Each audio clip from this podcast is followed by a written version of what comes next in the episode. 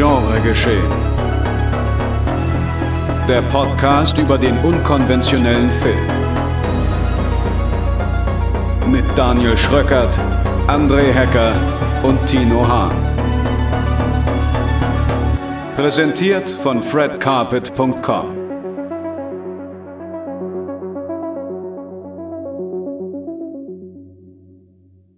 Einen schönen guten Festivaltag, meine sehr verehrten Damen und Herren, liebe Zuhörerinnen und Zuhörer. Herzlich willkommen zu einer neuen Ausgabe Genre geschehen hier bei Fred Carpet oder dem Podcast-Anbieter eures Vertrauens. Folge 73 steht an und mit dabei die beiden ja Festival erprobten Camper aus der Hölle, André Hecker. Ja, mein, Klapp, mein Klappstuhl steht schon in der Kinoschlange. Moin. ja, und Tino Cineasten erkennt man an der langen Unterhose Hahn. Hallo. Mein Name ist Daniel Schöckert. Ich heiße Sie hier herzlich willkommen. Und ja, müssen wir eigentlich? Ja, doch, müssen wir. Das ist das heutige Programm. Auch in dieser Woche steht alles unter dem Banner des Festivalherbstes. Mit Speak No Evil widmen wir uns einer bitterbösen Familiengroteske voller unangenehmer Fremdscham-Momente, während denen man sich vergraben möchte.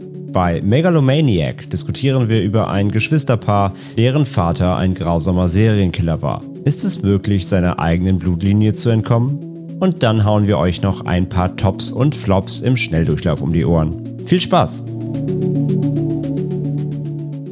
Ich war kurz verwirrt, weil ich gedacht habe, okay, vielleicht machen wir doch erstmal so eine kleine Mini-Vorstellungsrunde von irgendwelchen Tipps, die wir äh, noch mitgeben können. Aber ich glaube, das machen wir dann doch am Ende der Sendung. Denn äh, ja, da wollen wir ja auch die Zeit verstecken achten. wir so drin, wie so. Bitte? Die verstecken wir drin wie so Hack in so Teigtaschen. Ja. Ich habe gerade nach einem passenden Vergleich gesucht, aber wie man gemerkt hat, habe ich keinen gefunden. Gut, dann versuchen wir erstmal hier die Struktur zu finden. Denn wir wollen ein bisschen über die Festivalfilme sprechen, die jetzt demnächst auf diversen Festivals starten. Es ist jetzt Anfang September und sowohl das Fantasy Filmfest als auch in Toronto das Filmfest sind losgegangen. In Venedig war gerade oder läuft gerade noch das Festival. Das Hamburg Filmfest steht an. Das Slash Festival in Wien äh, ist jetzt bald auch am Start. Und dementsprechend haben wir uns schon mal ein wenig umgesehen und haben ein paar Filme geprüft, ob sie denn empfehlenswert sind, beziehungsweise wie diskutabel sie sind. Und das wollen wir heute anhand von Speak No Evil beginnen. Oder? Aber hallo. Gut. Ein Film ja, von Tino Chris will offenbar mit gar nichts anfangen, aber wir fangen, wir fangen jetzt Nee, ich dachte irgendwie, dass einer von euch schon, schon irgendwie in den Campingwagen steigt und gehen Content-Produktion abfährt. Ja, gehen und gehen Holland. Äh, ja. Speak No Evil. Ein Film von Christian Taftrup aus dem Jahre 2020, äh, 22 startet jetzt unter anderem beim Fantasy Filmfest und beinhaltet folgende Geschichte. Mann, die ist aber lang, die Inhaltsangabe. Uiuiui. Das sind natürlich die Inhaltsangaben aus dem Fantasy Filmfest Begleitheft. Äh, wenn wir sie schon haben, dann können wir sie auch nehmen. Okay. Noch gar keine Vergleiche mit Matthäus drin, kann das sein dann? Das, das, das scheint ein Fehler, sich eingeschlichen zu haben. Ja. Aber lasst euch überraschen. Inmitten eines unbeschwerten Sommerurlaubs in der Toskana lernen sie sich kennen. Das dänische Ehepaar Björn und Luise und die holländischen Freigeister Patrick und Karin. Schnell kommt man sich trotz merklicher Unterschiede näher und einige Momente nach Ferienende liegt im Briefkasten in Kopenhagen eine Einladung zu einem gemütlichen Wochenende auf dem Lande. Aus reiner Höflichkeit nehmen Björn und Luise das Angebot an und sitzen schon bald darauf mit Töchterchen Agnes im Auto Richtung Holland. Doch kaum ist die Familie im Ferienhaus ihrer Zufallsbekanntschaft angekommen, zeigen sich erste Risse in der hellen, hellen oder heilen? Heilen. Heil. Heilen Fassade. Patrick vertritt oder Patrick vertritt mit latenter Aggressivität seine Ansichten, misshandelt jähzornig unter dem gleichgültigen Blicken seiner Frau den stummen Sohn Abel und schließlich endet ein Abendessen im Gasthof in einem völligen Desaster, Desaster aus Volltrunkenheit und Fremdscham. Ja, so viel dazu. ja. Das ist jetzt schon viel. Also ich muss sagen, dass das äh, ist tatsächlich so, was ist denn das? Die Hälfte des Films? Ja, und ich finde, da untertreibt das Fantasy-Filmfestprogramm auch mal. Also, dass es nur aus in Volltrunkenheit und Fremdscham endet, würde ich jetzt nicht so unterschreiben. Nee. Ja, dieser nee, nee, Abend, der besagte, darum Dieser Abend, ja, aber damit, damit geht's ja noch, also damit ist ja noch lange nicht alles erzählt. Damit geht's ja eigentlich erst los. Ähm, Ja, aber die Inhaltsangabe macht so den Eindruck, als ob so am Ende denkt man sich, oh Gott, die haben sich ja richtig daneben benommen, Abspann. Ja. Holländischer Hangover. Vielleicht sollten wir jetzt aber an dieser Stelle einmal äh, schon eine gewisse Vorsicht an den Tag legen, denn, oder beziehungsweise die Leute vielleicht auch da draußen ein bisschen vorwarnen, denn dieser Film, ja, lebt eigentlich davon, dass man so wenig wie möglich weiß, meiner Ansicht nach. Und halt eben mit diesen beiden Figuren geht und guckt, was daraus wird. Und es könnte vielleicht sein, dass jetzt schon, obwohl wir noch keinen direkten Spoiler-Part machen, dass das schon vielleicht ein paar Informationen zu viel sind. Oder? Also generell kann man schon mal vorweg sagen, es ist ein Film generell, über den man eigentlich vorm Sehen so wenig wie möglich wissen sollte. Das kann man, Ja. glaube ich, für den Film auf jeden Fall sagen. Der Film lebt halt wirklich davon, äh, von Überraschungen, von äh, Unwissenheit, von einem, ja, nicht zu ahnen, welcher Aufbau, welche Verläufe der Film nimmt. Alles, was man über den Film quasi weiß, kann unter Umständen, nicht jeder ist ja gleich empfindlich auch, ne? Manchen ist es ja völlig egal, äh, wenn sie Sachen vorher wissen, andere sind da sehr empfindlich. Bei dem Film zahlt sie es halt am Ende jedenfalls aus, wenn man eigentlich möglichst unbedarft reingeht. Das kann man, glaube ich, generell Und sagen. es ist halt, also es ist kein Film, der Spaß macht, finde ich. Das äh, sollte man auch sagen. Ja. Das kann man Also auch. es ist halt jetzt nicht auf so, also Vergleiche bei sowas sind immer ein bisschen müßiger. Es ist jetzt nicht auf so Animus-Niveau, weil er halt immer noch eine fiktive Geschichte erzählt.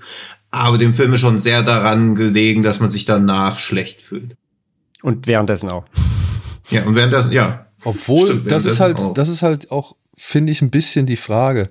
Ich habe nämlich jetzt so, was ich jetzt an, an Reviews oder, oder Reaktionen von dem Film mitbekommen habe, da war auch immer eine gewisse Belustigung bei einigen Leuten, die Mhm. wirklich über eben halt gerade diese sozial, dieses soziale Unbehagen, was dieser Film erzeugt, dass die halt äh, gerade darüber doch gelacht haben. Also, dass sie das eher als schwarz oder tief, also ja, tiefkomisch empfunden haben. So. Ja, das, also das merke ich manchmal, dass Leute irgendwas als Satire sehen, wo ich so denke, oh, ich finde es eigentlich unerträglich. Ja, Also so wie ja auch Clockwork Orange eine Satire ist, aber da denke ich ja auch in vielen Szenen, oh, ich kann es kaum aushalten. Und auch nicht, weil es irgendwie so, nicht so dieses, es hits close to home und ich will mich da nicht mit identifizieren, weil ich mich gerade insgeheim ertappt fühle, sondern weil ich einfach denke, ja, das mag jetzt irgendwie so Klassenunterschied oder irgendwelche sozialen Brennthemen, Brennthemen? Brennpunkte auch nicht. Brennpunkte. Brennthemen? Brennpunkte. Ja, Brennpunkt trifft es auch irgendwie, aber soziale, naja, soziale Brennpunkte irgendwie, äh, irgendwie jetzt in den Mittelpunkt rücken und das auch satirisch meinen, aber ich finde es halt einfach nur niederträchtig. Ja, vielleicht ist es so ein, manchmal auch so ein Weglachen. Also, dass man, das, das, Ja. das, das tendieren ja auch viele so in privatem Umfeld, wenn irgendwas irgendwie super unangenehm wird, dass man so es weg, versucht wegzulachen, damit es halt nicht so schlimm wirkt. Das könnte, ich- könnte ich bei dem Film auch gut vorstellen, dass man so sehr, sehr boden, bodenlos, un, unangenehme Situationen versucht zu, zu überlachen. Also er ist schon, er hat schon eine schwarzhumorige Ader, aber mir ging es auch eher so, dass ich die Szenen wirklich einfach nur, einfach meistens unangenehm fand und ich mir dachte, oh, Alter, ich will hier weg. Ja, aber also Also es ist kein Crowdpleaser. nein, es ist auf jeden Fall Nee, kein das nicht. Crowdpleaser. Das ist ein Film, der dich, sag ich mal, ich. mit einem leeren Gefühl aus dem Kino schickt, würde ich sagen. Ja. Oder aus dem Film, wie auch immer man den guckt. Ich würde aber schon sagen, und das ist dann vielleicht halt äh, die, die, der wieder mal so oft bemerkte Unterschied. Aus der Elternperspektive waren da schon ein paar Szenen, wo ich halt auch eher, naja, schon amüsiert drüber war. Die ganze erste Chose mit dem scheiß Hasen, Freunde. Ich, das ist halt, ja, es ist so ist es halt. Ja, Ach, das war ja letztes Jahr in Sieges, wo auch die Tochter von meiner Freundin, die da war, ihren Spielzeughund auf dem Spielplatz liegen gelassen hat. genau. Wo auch richtig Terror war. Ja, ja. ja. Und, und das Ja. sind halt so Sachen, die gucke ich mir dann schon an. Und ich weiß nicht, ob man darüber lacht oder nicht, wenn man keine Kinder hat, so. Aber ich musste da halt schon so ein bisschen innerlich schmunzeln, weil es halt wirklich halt eine Situation ist, die ich zu 100 Prozent nachempfinden kann, so, ja. Hm. Aber wirklich Ja, okay. zu 100 Prozent. Ja, nee, klar. Ich glaube, also ich, ich vermute schon, dass der Film da gute Beobachtungen macht, also wenn du das bestätigst, äh, hinsichtlich dieses Familiengefüges. Aber wie auch Tino schon sagt, der Film ist ja schon dran, dem, dem Film ist dran gelegen, dass er natürlich regelmäßig Situationen erzeugt, die dem Zuschauer oder den Zuschauern schon möglichst unangenehm sein sollen in jeglicher Hinsicht. Und und ich kann mich da auch in vielen stellen, weil eigentlich basiert der ganze Film ja, oder ich finde, das Grundthema ist halt eigentlich, dass ja so diese Höflichkeit der Oberschicht oder Mittelschicht permanent gegen sich selbst verwendet wird. Also wenn die nicht permanent höflich wären, würde der ganze Film ja nicht so funktionieren. Also dass sie ja quasi, sie wollen eigentlich mit denen gar nicht so wirklich was zu tun haben, können sich, mögen sich so ein bisschen, dann kriegen sie diese Einladung, dann gehen sie nur so aus Höflichkeit hin und auch diese zunehmende Eskalation ist ja auch nur, wenn niemand sagt, ey, ihr nervt, das geht mir jetzt zu weit, sondern sie tun halt einfach immer so, als ob das so okay wäre, weil sie halt nicht anecken wollen. Ja, das ist eine Sache, dieses Höflichkeit, aber ähm, in, dem, in dem ganzen Konstrukt äh, ist es ja vor allem aber ausgehend von, von ihm, von dem Mann weil er mhm. findet ja, er findet ja vor allem eben den anderen Vater so geil, ne? Er, er sieht da so voll den Bro drin, den er halt jetzt kennengelernt ja. hat. Er, man sieht ja diese Montage, wo er eine gewisse Zeit vergeht nach dem Urlaub am Anfang, wo er, wo er ihn halt sehr vermisst, ne? Und denkt immer wieder halt zurück und es war echt schön mit denen und so. Und du merkst ja so die, seine Frau ist, die will gar nicht so unbedingt, ne? Die hat so ihre Freunde bei sich zu Hause, die muss das jetzt gar nicht haben, aber es geht ja, also er inszeniert das ja schon sehr, dass sie da hinfahren, ne? Der, der von, von ihm aus so. Ähm, und deswegen, und das will er, das, das versucht er ja relativ lange aufrechtzuerhalten, weil er immer wieder versucht, das Positive zu sehen, ne? Dieser, weil er halt eben, sie haben halt ein sehr ja, zurückhaltendes, man würde sagen, Normalo-Leben. Und mhm. ähm, er, er eifert ja schon ein bisschen diesem Freidenker-Leben eben nach, was er da vorlebt. Ne? Dieses so, ich mache heute Hühe, morgen hot, mir ist alles egal, ich lebe so den Tag rein. Das findet er ja voll geil und ähm, ja, gut, als Kontrast zu seinem Leben. Und deswegen gerade er versucht das ja sehr aufrecht zu halten. Aber ja, du hast natürlich schon recht. Also auch dieses, dieses, ich, ich will nicht aussprechen, was, was hier gerade Phase ist sondern wir, auch hier wieder, wir lächeln das halt so ein bisschen weg, wir überspielen das, spielt auf jeden Fall auch eine Rolle, ja. Ich finde halt auch geil, ja, so, sag du das. So. Ähm, wie geil er ihn halt auch manipuliert, weil eigentlich ist dieser Patrick ja schon so diese Lehrbuchdefinition von toxischer Männlichkeit, wo es ja in letzter Zeit halt auch schon viele Filme gab, die sich mit dem Thema beschäftigen, aber ich finde halt Speak No Evil macht das deutlich cleverer, weil dieser Patrick sich ja immer eigentlich, ist er gar nicht so das Alpha-Männchen, jedenfalls nicht so das Klischeehafte, aber er gibt ja diesem Björn immer wieder das Gefühl, dass er halt auch so ein krasser Typ ist. Sie haben irgendwie beide kein Interesse an Technik. Dann gibt er diese Szene, wo er diesen Schweden fertig macht und ihm einfach nur so sagt, ach, du bist gar nicht so langweilig, obwohl du auch Schwede bist. Also er durch, indem er andere Leute irgendwie erniedrigt oder die Situation für andere Leute schlimmer macht oder irgendwie auch sagt, ich finde das alles auch kacke, lässt er diesen Björn irgendwie immer auch immer pseudo-alpha-mäßig wirken, aber eigentlich sind sie ja beide trotzdem irgendwelche Würstchen. Und diesen Manipulationsprozess finde ich sehr clever.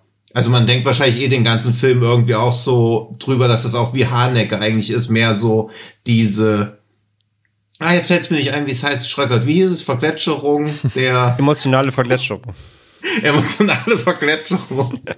Und das finde ich halt echt stark, wie diese toxische Männlichkeit so beiläufig irgendwie reinspielt und wie er ihn da manipuliert und quasi auch das Ehepaar so mehr oder weniger gegen sich aufbringt, ohne dass er wirklich aktiv sein muss. Also das finde ich sehr beeindruckend, wie wie subtil die Manipulation irgendwie stattfindet, weil man es als Zuschauer ja immer mehr merkt, aber auch sich immer wieder so vor Augen rufen muss, dass die halt dann nicht so rumkumpeln, sondern dass er wahrscheinlich irgendeine Agenda dahinter hat. Ja, ich weiß also nicht. diese Hilflosigkeit, die man da empfindet, die hat mich gut erwischt.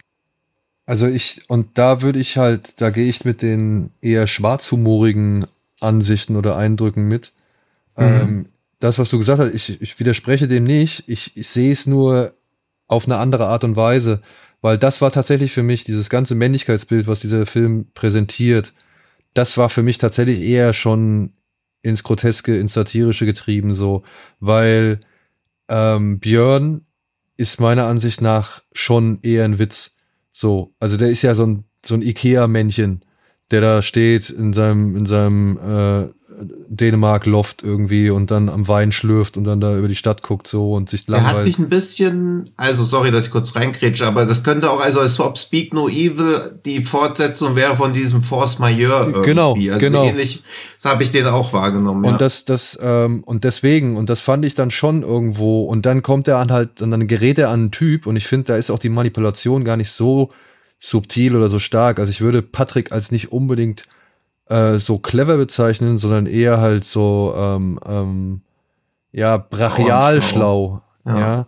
Also, ich fand halt schon, dass das, äh, sag ich mal, eine, dass, dass Patrick eine gewisse prollige Art äh, äh, an den Tag gelegt hat, mhm. so, ja, die jetzt auch, ähm, ja, nahe liegt, dass das, oder beziehungsweise angedeutet hat, dass er auch vor allem das letztendlich kriegt, was er haben will, nicht unbedingt mit seinem Kopf, sondern eben seiner Kraft.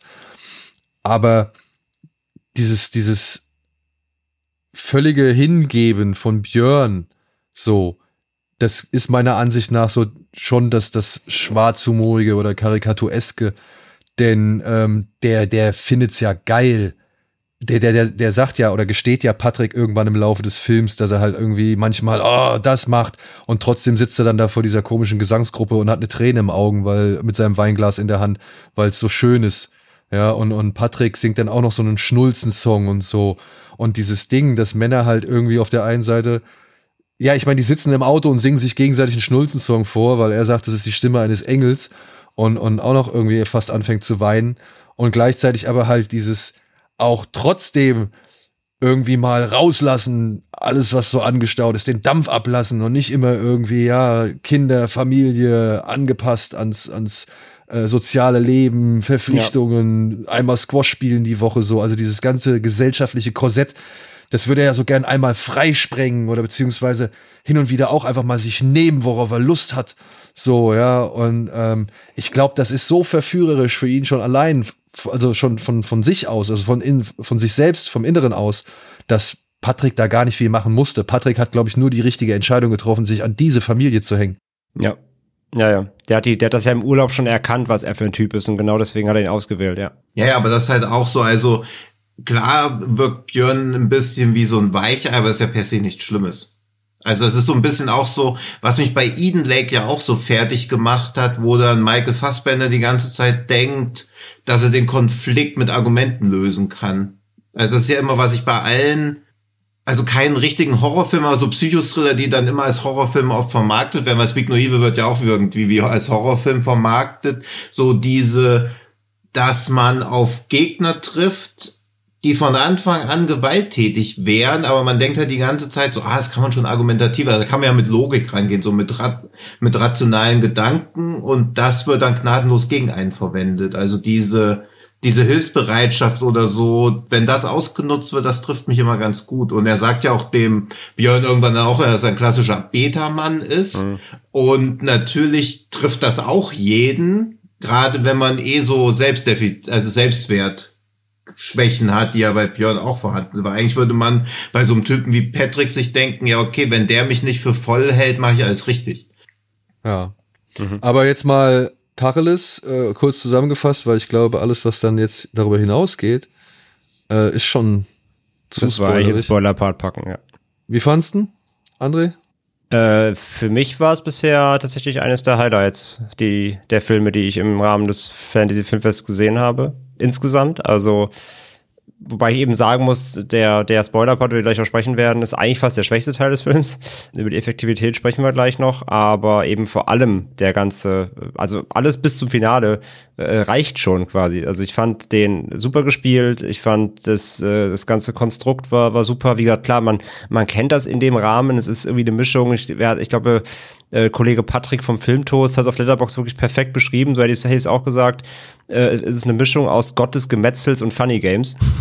Fand ich irgendwie sehr treffend. Ja, weil ja diese, diese wirklich diese höchst unangenehmen Situationen, die da reingestolpert wird, einer nach der anderen das ganze Korsett, das ganze Konstrukt, was da aufgebaut wird, die beiden Familien, äh, mit allen kleinen Stellschrauben, die da gedreht werden, um dann da hinzukommen, wo es hingeht. Ähm, ich fand es super. Also wirklich, äh, der, der Film, wir sprechen ja gleich noch über Megalomaniac noch, aber äh, Speak No Evil hat mich allein in, in den Nicht-Spoiler-Part jetzt, also in all diesen ganzen Familienkonstrukt-Szenen mehr mitgenommen als Megalomaniac. Ähm, hat mich wirklich komplett gepackt von A bis Z. Spoiler-Part. Ja, würde ich mitgehen. Also ich habe auch so ein paar Probleme mit dem Ende, gerade weil es halt so nihilistisch wirkt, man halt so merkt, okay, da soll man halt einfach jetzt noch mal ja mit dem Stein vor den Kopf gehauen werden und das funktioniert, aber das ist halt auch wieder sowas, wo man dann auch wieder so merkt, ah, okay, jetzt läuft auf so ein rabenschwarzes, bitteres Ende hinaus und dann wird man auch noch merken, okay, das war nicht das erste Mal, sondern es sind halt Wiederholungstäter. Dann kommt noch so ein Pseudo-Twist oder so, dass man halt erfährt, ah, die Kinder, die waren gar nicht stumm, die reißen denen die Zunge raus. Das war mir dann so ein bisschen too much, weil es natürlich in der, in der Härte und Drastik funktioniert das natürlich. Aber ich mochte es gerade vorher, dass er so unaufgeregt ist. Also ich musste auch die ganze Zeit an diesen Kokodi Kokoda denken, der ja auch so unangenehm ist, wo du die ganze Zeit weißt, es eskaliert gleich und der eskaliert ja dann auch nicht so wirklich, sondern bleibt halt immer so latent unangenehm und hier eskaliert es dann halt zu sehr und ich glaube, da verliert man viel vom Publikum. Mich hat man auch teilweise verloren, weil ich mir dann irgendwie dieses, wenn da irgendwas so lange subtil aufgebaut wird und ganz viel so Verschiebungen im Machtgefüge gezeigt werden, die teilweise sehr gut beobachtet sind, auch so minutiös beobachtet sind und am Ende wird es dann doch so brachial, dann ist es ja eher nur so ein Katz-und-Maus-Spiel die ganze Zeit gewesen und das finde ich dann immer ein bisschen unbefriedigend, wenn ich merke, ah okay, die hatten eigentlich eh keine Chance, die werden ja einfach totgehauen. Ja, ich wollte nämlich sagen, ähm, also das ist tatsächlich, ich weiß noch, du, als du mir das zum ersten Mal erzählt hast, ich weiß nicht, ob das ein Sitches war, auf dem Weg vom Kino zurück ins Hotel. Mhm. Aber das hattest du mir nämlich mal irgendwann erzählt, dass du sowas nicht magst. Und ich habe bis dato oder bis zu diesem Zeitpunkt hatte ich nie so wirklich auf sowas geachtet, beziehungsweise waren das nicht so Punkte, die, denen ich besonders viel Aufmerksamkeit geschenkt hatte in der Vergangenheit. Und mir ging es aber jetzt gerade bei Speak No Evil genau wie dir dass äh, ich am Ende des Films da sitze und denke mir, ja gut, what was the point? So, also ähm, mhm. ich habe ich hab bei einem Niedergang mit zugesehen. Und mhm. da muss ich sagen, ähm, finde ich es schade. Ich bin wirklich hin und her gerissen, was ich von diesem Film halten soll, weil ich finde auch, die ersten zwei Drittel haben tolle Momente, sind geil gespielt, stellen den Zuschauer immer wieder vor die Frage, was würde ich jetzt machen? Wann würde ich die Reißleine ziehen? Oder, oder äh, wie, verhält, wie verhalte ich mich in so einer Situation? Habe ich die Eier, um da irgendwie wirklich für mich selbst zu sprechen? Oder bin ich einfach wieder mal zu höflich, zu freundlich und lächel das irgendwie hinweg? Oder versuche irgendwie, ja, keine Ahnung, Ignoranz, äh, weiß ich nicht, latente, äh, latenten Rassismus oder, oder sonstige, weiß ich nicht, sonstige Fehlverhalten einfach mal zu ignorieren und so. Ähm, das, das fand ich, fand ich wirklich gut. Und ich hätte mir eigentlich auch echt gewünscht, dass der Film irgendwie das noch steigert, ähnlich wie Gott des Gemetzels, aber vielleicht mit einer etwas, ja, dezenteren Note, eben halt im Stile eines Funny Games. Aber ich finde, das macht er leider nicht. Der Film wird, wo er halt vielleicht mal wie beide Filme anfängt, irgendwann zu The Lodge und ähm, flüchtet sich in ein, ja, schon eher Genreende, das er nicht unbedingt braucht, meiner Ansicht nach. Ja, und das, also, also ich finde, so Filme darf und soll es und muss es natürlich auch geben. Und ich kann, also so einmal im Jahr gucke ich mir sowas auch gern an.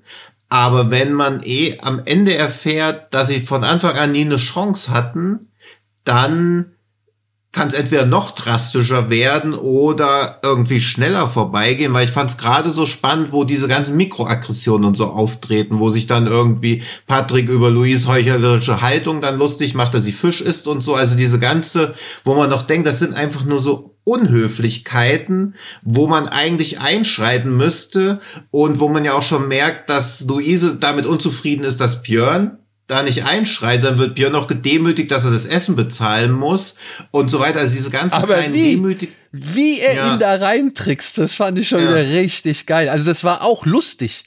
So. Ja. Ja, eben, und das ist dann halt so, das ist ja, dieses, glaube ich, dieses Fremdscham, wo man aber so merkt, oh, das ist unangenehm. Also der, der zerteilt quasi die Familie und ich hätte es irgendwie stärker gefunden, wenn dann am Ende weiß ich nicht, auch die, die Frau halt auch komplett zerstört und irgendwie im Willen gebrochen dann auch irgendwie einen Stein auf ihren Mann wirft oder so, aber dass dann beide quasi Arm in Arm sterben, wo war dann der ganze Sinn und Zweck daran, diese Familie oder die Mann und den Frau so zu, die Mann und Frau so zu demütigen, wenn die quasi nicht auseinandergetrieben werden. Weil das hätte ich halt cooler gefunden, wenn irgendwie die, weil die Familie bleibt ja trotzdem intakt. Also die Familie wird ja als eins zerstört, aber irgendwie fände ich es auch als Zuschauer unterhaltsamer. Ich fand es jedenfalls unterhaltsamer und spannender, wo ich noch dachte, es geht denen darum, diese Familie zu zerstören, aber nicht auszulöschen. Die zu töten, ja. Das Ding ist halt, also ich finde das, ich sehe das auch an sich so. Ich, ich finde das Ende auch das Schwächste am Film, wie schon äh, vorhin gesagt. Ich finde trotzdem, es funktioniert noch im Rahmen. Also A war mir schon doch so ab der Hälfte des Films spätestens war mir eigentlich schon recht klar, dass das noch darker wird ähm, wodurch es irgendwie für mich noch dann trotzdem funktioniert hat, ist, es gibt halt quasi nur so eine Gewaltspitze. Mhm. Der, der ganze Film ist ja quasi Aufbau und dann gibt's einmal kurz eine Eruption. Und ich finde, das war dann irgendwie trotzdem wirkungsvoll, weil das sich dann noch, weil es dann nicht noch ausgereizt hat. Also wenn dann irgendwie noch mal 20 Minuten kommen, wo dann plötzlich irgendwie die gefoltert werden und keine Ahnung, da hätte ich gesagt, okay, das ist Bullshit. Aber halt wirklich der, äh, die, diese, diese kurzen Momente halt, das, wo das Kind, wo, wo das Mädchen entführt wird, da, wo, wo die Zunge rausgeschnitten wird, das ist halt schon richtig übel. Ähm, ist natürlich auch wieder, natürlich ist das eine, ist das eine Provokation hoch 10, dass es auch unbedingt noch zeigen muss, ne? Also ist halt auch wieder fraglich. Ähm, dann eben natürlich diese Steinigung. Aber letztendlich im gesamten Kontext des Films und in der gesamten Laufzeit sind das halt wirklich nur so kurze, kleine Momente am Ende, wodurch ich nicht sagen würde, dass sie halt den Film versauen und die trotzdem auf eine gewisse Art dann bei mir so einen Impact hinterlassen haben dass es darauf hinauslaufen wird, ist halt leider recht dann doch schon viel zu früh irgendwie klar. Ähm, weil wann, wann ist es, als, als du den, den, den Abel dann da im Pool treiben siehst, das ist ja schon bei Minute, keine Ahnung, 60, 70 oder so. Also der Film verrät ja ab dem Punkt dann auf jeden Fall, ne, dass es halt jetzt um, um doch noch was Höheres geht, recht schnell am Ende. Und ähm, ja, aber wie gesagt, dafür, dass es aber dann wirklich am Ende nur für sich steht und er nicht dann noch anfängt, dann nochmal, wie gesagt, eine halbe Stunde dran zu klatschen, wo es dann noch um Torture und keine Ahnung geht, das völlig auszureizen, waren, finde ich, die kurzen Momente für mich dann trotzdem irgendwie super unangenehm, dass der Film aber so, also der Film müsste aber für mich auch nicht so enden. Also es wäre auch völlig fein für mich gewesen, wenn das eben wirklich so ein reines Psycho Psycho, äh, Psychospielchen gewesen wäre und es sich dann auch irgendwie so auflöst. Das wäre für mich voll okay, dass er am Ende halt dann nochmal all in gehen muss und dann ja den großen Schocker äh, setzen muss. So muss nicht sein. Ich fand es aber im Rahmen noch recht effektiv. Ich musste halt so ein bisschen hier an ähm, Coming Home in the Dark denken, nur halt andersrum. Weil ja, der genau. fängt halt mit dem Brecher an und hier ist der Brecher halt am Ende so. Und das funktioniert für mich immer noch besser, weil bei Coming Home in the Dark war das Problem, die Intensität dieses Anfangs erreichte halt danach nie wieder. Von daher war, fand ich eigentlich hier zumindest das so zu lösen, dann war dann in Ordnung. Also hat den Film für mich nicht zerstört, aber das ganze Finale ist für mich auch trotzdem das Schwächste am Film, ja. Ich hatte halt dann noch so kurz die, also es ist natürlich immer müßig zu sagen, wie der Film anders hätte sein können, weil dann ist es auch ein anderer Klar. Film. Aber als Abel da so tot im Pool treibt, hatte ich noch kurz die, ich möchte die Gänsefüßchen bitte spurbar noch machen, die Hoffnung.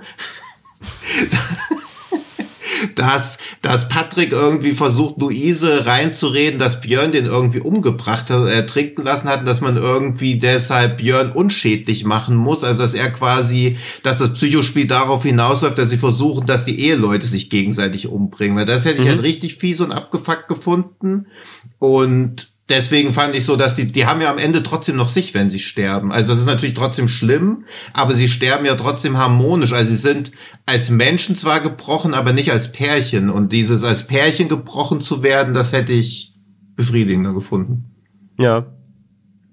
Ja. Gerade weil der Film das ja auch, also ist ja Torsch, war das ja teilweise mega, wie unangenehm diese Situationen sind. Also auch das mit dem Essen, wie lustig das ist und wie unangenehm das gleichzeitig ist. Deswegen glaube ich auch, dass die Regie in der Lage gewesen wäre, einen das auch glauben zu lassen, dass die, die Partner gegeneinander so aufhetzen können. Ja. Also quasi einfach mal so ein, so ein Force Majeure, so ein Ruben Östlund oder wie er heißt, Film mal auf, mit mehr Genre-Elementen. Das hätte ich gerne gesehen. Ja, ich auch. Aber stattdessen kriegen wir halt dieses krasse Finale.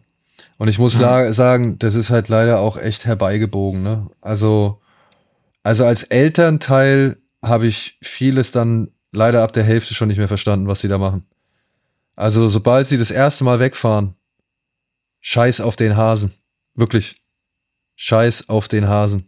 Ich wäre. Ja, dich will ich sehen, wenn du nicht mehr umdrehst, weil Toms Lieblingsspielzeug im äh, Savoy vergessen Kaufe ich ihm neues. Dann kaufe ich ihm neues. Jetzt ehrlich, äh, die Situationen waren meiner Ansicht nach schon unangenehm genug, um zu sagen, hey Leute, geht nicht.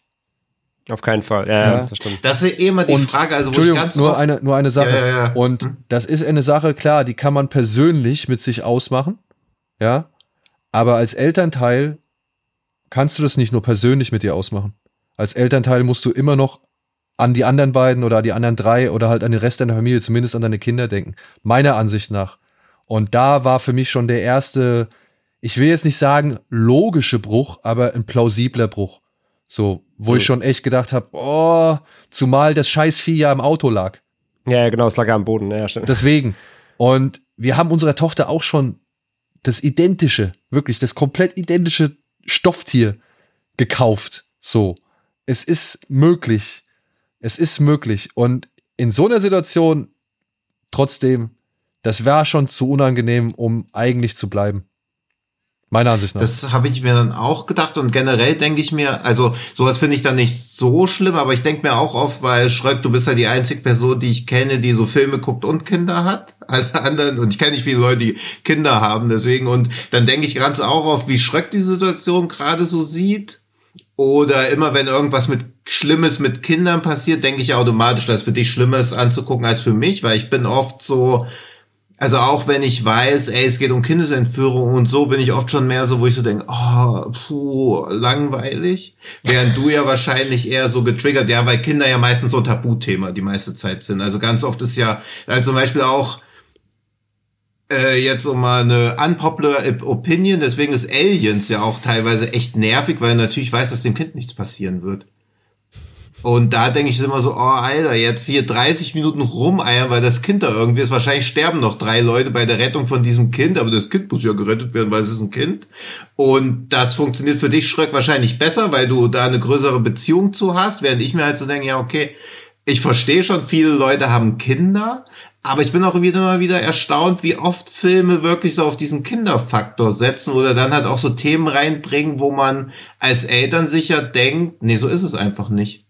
Weil ich denke mir da ja auch, ey, es ist halt ein scheiß Stofftier. Also da bin ich doch lieber aus so einer Situation raus und klär mit meinem Kind noch einen Tag, dass das Stofftier halt weg ist und shit happens, als dass Also, ich da zurückgehen würde. das erste, was du machst, ne, ist erst noch mal das Auto weiter absuchen, Mhm. so.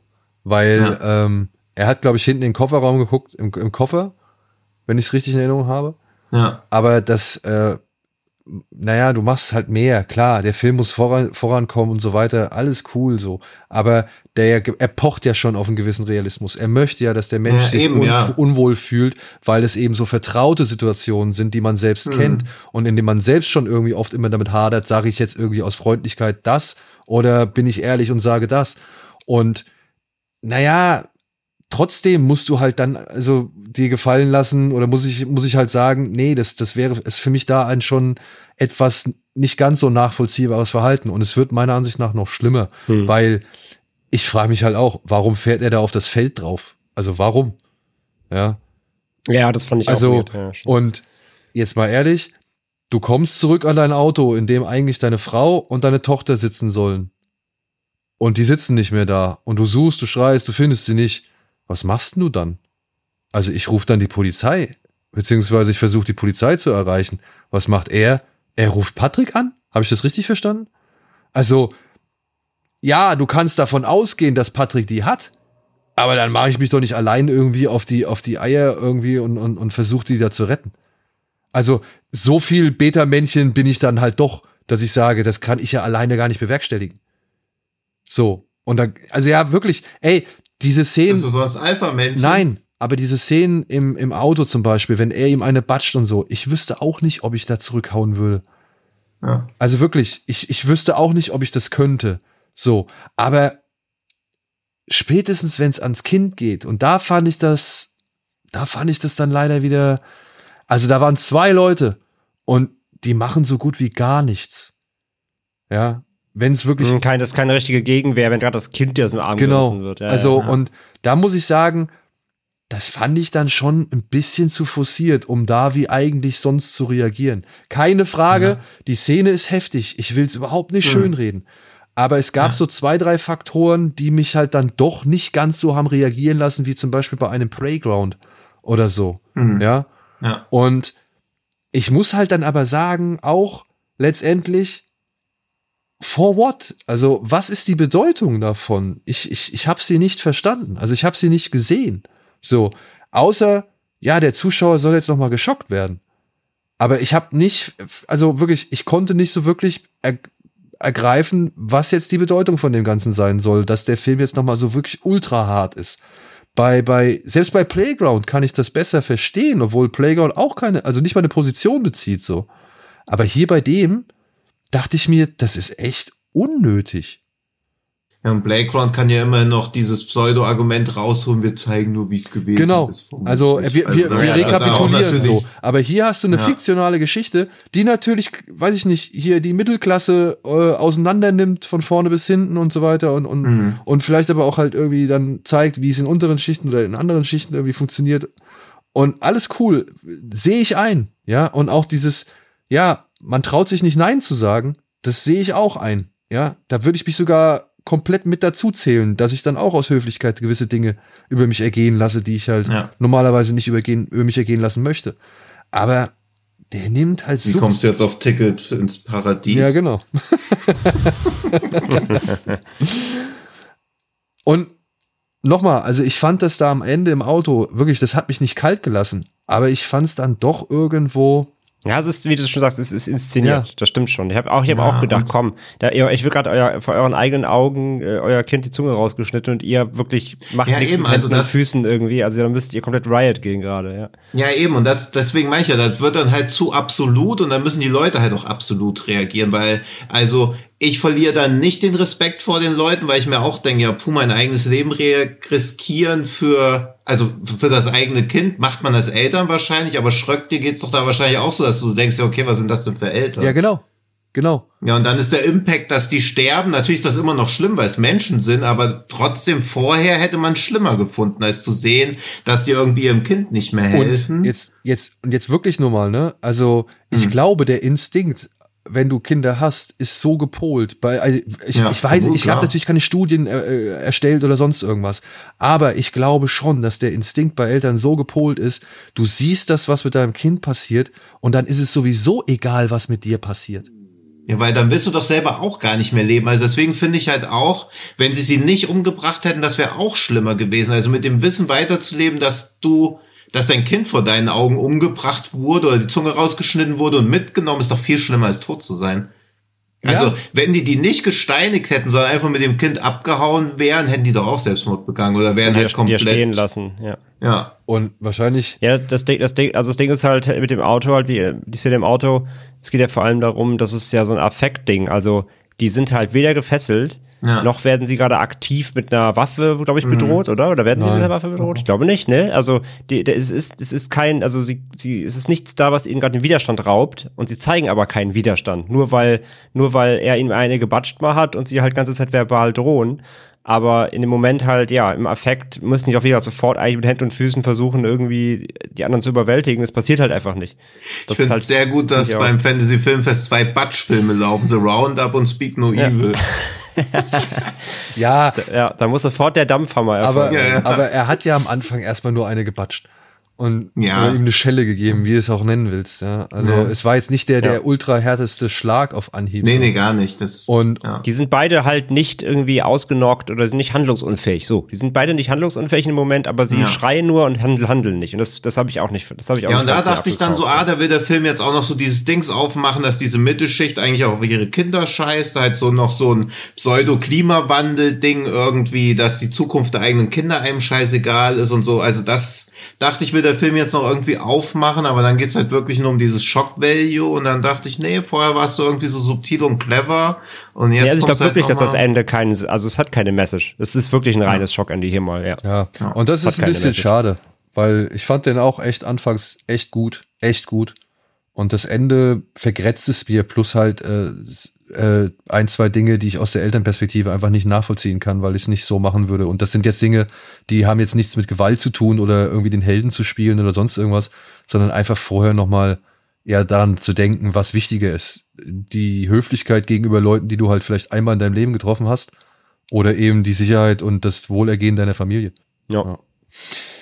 Gut, aber ich meine, ey, auf der anderen Seite muss man auch sagen, es ist schon ein Film, über den man echt vortrefflich diskutieren kann, wenn man ihn denn mal gesehen hat. Ja. So, ne? Also das ist dann, äh, das will man ja gar nicht abstrechen. Genauso wenig wie die schauspielerischen Darstellungen oder eben halt gewisse Spannungsmomente oder, oder Unwohlseinmomente, die man da kreiert innerhalb des Films. Ne? Also das, äh, Es ist, es ist ein Film, den man auf jeden Fall mindestens mal 60 Minuten auf jeden Fall empfehlen kann und der Rest ist halt diskutabel.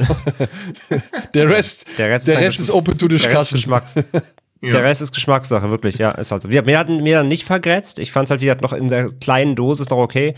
Aber wie gesagt, genau. Aber bis dahin erstmal, die erste Stunde ist absolut empfehlenswert, ja. Ja, ja. Und ich meine, es ist ja auch echt selten, dass auf dem Fantasy-Filmfest mal irgendwas, also was nicht despektierlich gemeint ist, aber wo man lange drüber diskutieren kann und was halt trotzdem immer noch Genre-Elemente aufweist. Also was dann nicht irgendwie eins von den Dramen ist, die sich halt irgendwie nur rein verirrt haben, weil einmal ganz kurz jemand einen Flashback im Traum hat oder so. Oder, ja, ja. Habt, habt, ihr, habt ihr mal diesen Film gesehen, wo sie in diesem Bohrkopf drin sitzen? Nee, den habe ich nicht Nee? gesehen. Ach, ja, ich weiß nicht mehr, wie der heißt, aber der auch einfach nur so ein Katastrophenfilm Genau, der einfach nur ein. Katastrophenfilm Ja, ja. ist. Äh, da habe ich mich Ja. auch gefragt, äh, wie es der hingeschafft hat. Obwohl ich den gar nicht mal so schlecht fand, ne? Also so rein von Nee, den. ich auch nicht, aber wo man auch 70 Minuten wartet, dass endlich mal irgendein Wurm durch die Wand gebrochen kommt oder irgendwas. Wie hieß der denn nochmal? Das ist, das ist doch ein Der Tremor. hieß, hieß der nicht auch Bohr? Nee, nee, nee. der- Da war es nee. nicht auch das ein ist der- das ist der dänischer oder dem so? Ja, ja, der war, war so ein dänischer oder schwedischer Film. Also auf jeden Fall Ja, aber der hatte einen sehr prägnanten Titel jedenfalls. Center Kopf oder irgendwie sowas. Oder irgendwie sowas.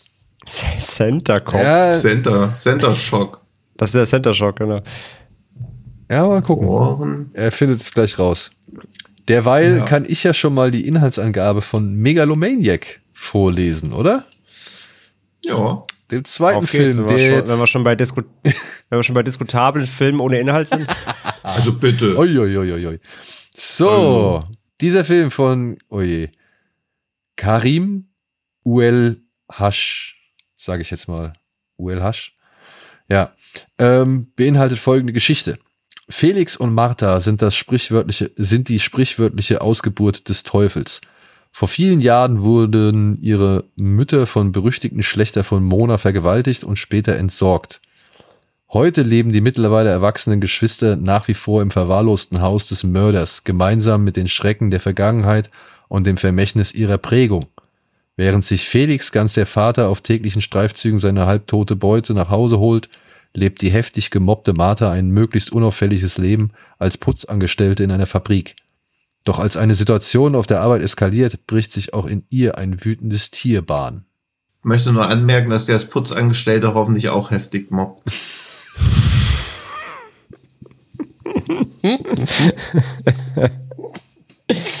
Ja, Ja, danke schlecht. für dieses Appendix, Herr Hahn. Gerne. Ich find's krass, diese Inhaltsangabe erklärt mehr als der Film an sich. Das stimmt. Und ich habe noch um noch die Themen von vorher. Der Film heißt Cutterhead. Cutterhead, siehst du, ich sag da irgendwas mit dem Kopf. Ja. Ja, stimmt, aber wäre ich jetzt auch gar nicht. Ich wusste nur, es war, wo man auch bei Cutterhead und du hast dir doch auch, als du gelesen hast, dieses irgendwie unterirdisch in irgendeinem Höhlensystem, hast du dir doch auch ungefähr vorgestellt, wie der Cutterhead wohl aussieht, oder? Wie so ein Monster halt irgendwie. Ich habe mir vorgestellt, okay, da kommt irgendwie der Cutterhead halt, so wie Ja, so ein, Bohrloch, so ein, so ein Bohrloch-Descent. Ja, Ja, ja. Und auch die finalen Minuten dieses Horrortrips. Aber der Horrortrip ist halt, da ist sehr eng und dunkel. genau. Und es ist keine Luft da. Also der Horror. und, und der Fresh Blood Kandidat Hotel Mumbai, das waren schon so ein paar Sachen, wo man so denkt, wow, das F in Fantasy Filmfest steht für Fantasy. Fuck, jetzt habe ich es schon gesagt. so, weiter. Kommen wir zum Steht für, steht für falsche Genreangabe. Ja. Kommen wir zum Megalomaniac. Wie gesagt, ich muss sagen, diese Inhaltsangabe ist doch echt detaillierter als der Film an sich. Hm. Und ja, der Film wurde natürlich mit gewissen anderen Filmen aus Frankreich verglichen. Er kommt ja selbst aus Belgien, ne? Das ist ein belgischer Film, wenn ich es richtig verstanden Das ist habe. ein belgischer, ja. Und äh, ja, ich muss sagen, äh, Belgien hat die Nase in Sachen abgefuckte Filme rausbringen äh, schon ganz gut vorne in diesem Jahr. Ne? ja. Ja, auch sonst oft. Also auch sowas wie Extremmer und so. Ja, oder hier äh, Also es kommt schon. Calvaire, ne? Calvaire. ja. Ja. ja. Ja. unser guter Freund Fabrice Duvels. Ein Hammer nach dem anderen rausgeballert. Ja, Einen Wels nach dem anderen. Ja. Besonders dieses, äh, ja, dieses Meisterwelts Adoration. Ja, super. Na, hat sogar Abishat Pong, wäre es ja doch cool, nur ihm zu Ehren einen Wels eingebaut. Mir kommt so vor, als ob wir das bei Onkel Boom hier, als ob ich den Gag da nicht auch schon mal gemacht hätte. Doch, äh, würde ich durchaus uns- behaupten. Gut, wir drehen Ja, uns im wir Kreis, wir, wir, wir versuchen Kreis. hier rumzuschwurbeln über einen Film, der uns alle, glaube ich, nicht ganz so abgeholt hat, obwohl er halt mit großen Titeln verglichen worden ist. Deswegen lassen wir das, glaube ich, an dieser Stelle einfach mal sein und versuchen nur auf den Film einzugehen, oder? Das wäre doch ein bisschen schade, wenn man ihn halt ständig äh, an diesem einen Film misst, oder? Ja. Ja. Zumal das natürlich auch eine komplett andere, also in den ersten zwei, drei Minuten fühlt er sich schon ähnlich an, weil halt auch irgendjemand verletzt auf irgendeiner Straße rumhinkt, aber das trifft auch auf viele andere Filme zu, aber ansonsten finde ich die Vergleiche halt schon, ja, Genau. Nachvollziehbar für ein Programmheft, für ein Festival, was Tickets verkaufen kann, aber will aber auch ein bisschen an den Haaren herbeigezogen. Ja, und nicht ganz fair. So. Ja. Ja, der Film ist ja an sich, können wir uns auf solide einigen? Ich meine, er hat ja schon ein paar ganz geile Bilder und äh, auch ein paar fiese, wirklich unangenehme Momente, die in ihrer Inszenierung jetzt vielleicht nicht zu ausschlachtend sind, sondern eher versuchen, das Ganze über das Kopfkino zu vermitteln. Also ich, man könnte diesem Film, also der Film hätte auch meiner Ansicht nach deutlich saftiger, direkter, ja, weiß ich nicht, ekelerregender sein können. Aber er grenzt sich ja schon immer mal ein bisschen ein in seiner grafischen Darstellung. Oder habt ihr das anders empfunden? Ja, also, also full on geht er nicht. Nee, Nee, ne? Also als ich die Vergleiche gelesen habe, eben mit den französischen äh, Härte, härtesten Jahren damals, ähm, habe ich schon sonst was erwartet. Aber ich finde ihn ähnlich unangenehm. Also ich würde sagen, er ist mehr als solide für mich. Also ich habe Okay. ihn schon echt gut gefunden. Also ich, also, ich finde den jetzt auch nicht verkehrt, aber ich muss sagen, dieser Film, ähnlich wie bei, bei Speak No Evil, hat mich auch so ein bisschen leer hinterlassen, weil ich nicht so ganz schlau draus geworden bin, was das mir jetzt alles gesagt hat, so, ja. Also ich verstehe, Also Ja. ich finde halt, ich, fi- äh, er, er ist halt vor allem in, in Bezug auf ähm, halt die Härte nochmal halt ähm, er ist halt wieder sehr explizit halt Gewalt gegen Frauen so das steht halt im Mittelpunkt das macht halt Martyrs eben mit dem er ja sehr gern verglichen wird halt natürlich auch bei Martyrs steht aber eben natürlich das große Ganze darüber, nämlich eine sehr clevere Grundidee, die dann auch sehr clever ausgespielt wird und am Ende dann auch eben entsprechend die Wirkung hinterlässt und das Ganze dann auch, ich möchte sagen, auch wie in Anführungszeichen rechtfertigt. Und ich finde eben diese Ebene, die ich daran suchen kann, die ich finden kann im besten Falle, hat für mich Megalomaniac eben nicht.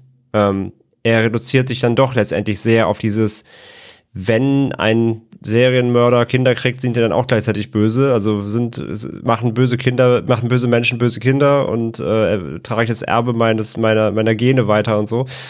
Und halt eben natürlich die, äh, es geht vor allem um die Psyche eben von Martha.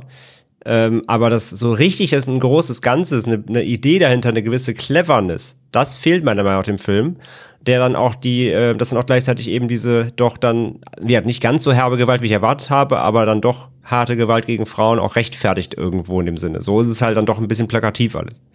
naja, oder halt eben lässt halt die Ebenen vermissen, wenn man halt nun den Filmtitel, den ich eigentlich nicht nennen wollte, äh, dann doch nennt. Ne? Also wenn man ihn mit Martus irgendwie vergleicht oder irgendwie Es steht halt überall. Jeder schreibt halt, das ist der belgische Ja. Martyrs. So, da kann man auch direkt sagen, ja, ist halt aber das Quatsch. ist halt immer, das ist, das zeugt immer von so einer krassen Hilflosigkeit irgendwie. Genau, weil es geht ja hier wirklich eher um ein Psychogramm einer Frau, das irgendwie Mhm. sehr drastisch in Szene gesetzt wird, beziehungsweise die halt das Pech hatte, in einer Familie von Irren aufzuwachsen, ja, so und ähm, oder halt von Frauenschändern, sagen wir es mal so.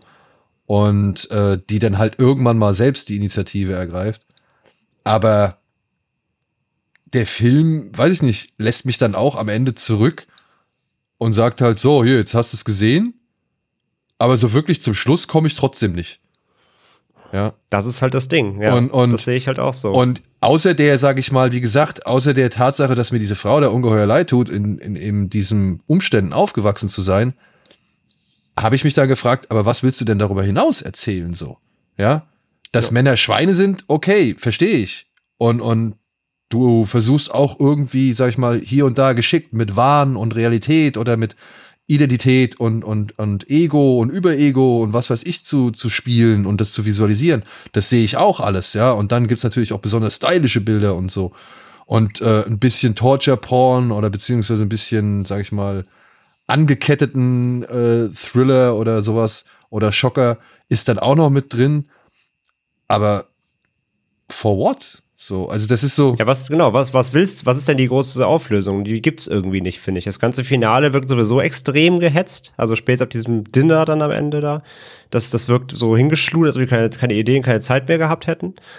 Und zudem, also ich glaube, was, was, ich, was ich am interessantesten am Film fand, ist diese unzuverlässige Erzählung. Weil mhm. du siehst, der, der wird der Film ja quasi aus der Sicht von Martha erzählt. Und du hast oft so Szenen, wo du halt jetzt nicht weißt, ist das jetzt ihre Perspektive oder ist es das, was gerade wirklich passiert? Und das war super spannend. Das fand ich auch echt geil gemacht teilweise und gut inszeniert, auch von so Blick, Blickwinkeln dann von zum Beispiel entführten Frauen und so weiter. Im Zusammenspiel mit Martha, was macht sie gerade, was macht sie gerade wirklich, was sieht Martha aber und so weiter. Das fand ich cool. Ja. Aber es, es wird, es, wie du sagst, es, es wird nicht aufgelöst, richtig. Es führt nirgendwo richtig hin. Es gibt nicht den einen das ist der ein Moment, wo ich denke, ah, okay, das wollte das und Drehbuch, das wollte der Regisseur von mir, das, das fehlt Genau, mir. und das ist aber meiner Ansicht nach die Gefahr, wenn du permanent den Film Martyrs erwähnst. Weißt du? Also der Film kann ja nichts dafür, dass er ständig irgendwie, äh, sag ich mal, mit dem Film verglichen wird. Nee, nee, absolut. absolut. Aber, aber wenn du jetzt, sag ich mal, diesen Titel nennst, naja, ich weiß nicht, ob du dann immer nur die Härte oder vielleicht auch ein bisschen halt eben was inhaltlich mehr, mehr erwartest, so, ne?